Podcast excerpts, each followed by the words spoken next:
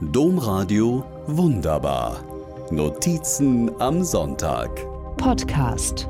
Im März ging ein Text des Zukunftsforschers Matthias Horks viral, in dem er uns eine Welt nach Corona ausmalte.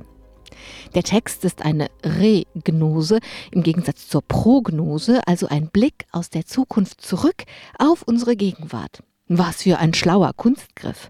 Indem wir die Gegenwart mit den Augen der Zukunft anschauen, wird deutlich, dass wir doch eine Wahl haben, dass unsere Zukunft eine Entscheidung ist, und zwar jetzt.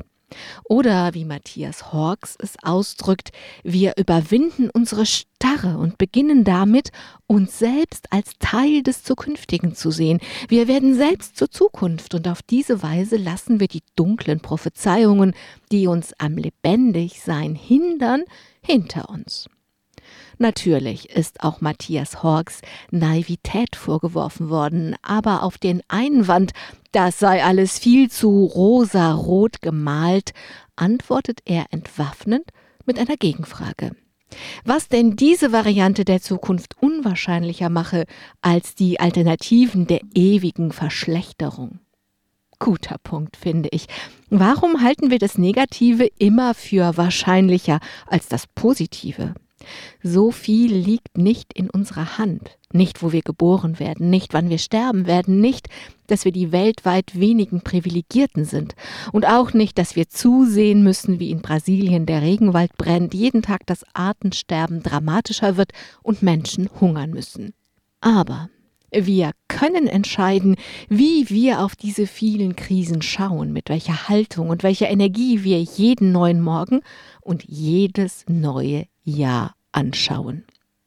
Wir können entscheiden, wie wir diese vielen neuen Tage, die das neue Jahr heute noch vor sich hat, füllen wollen. Manche Menschen haben diese Entscheidung früh und für ein ganzes Leben gefällt.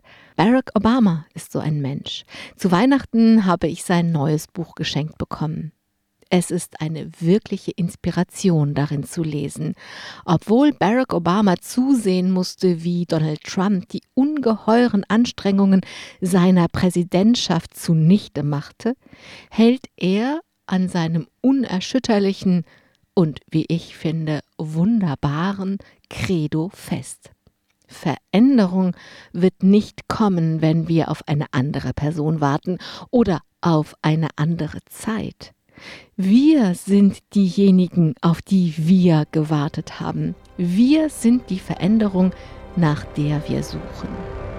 Domradio wunderbar.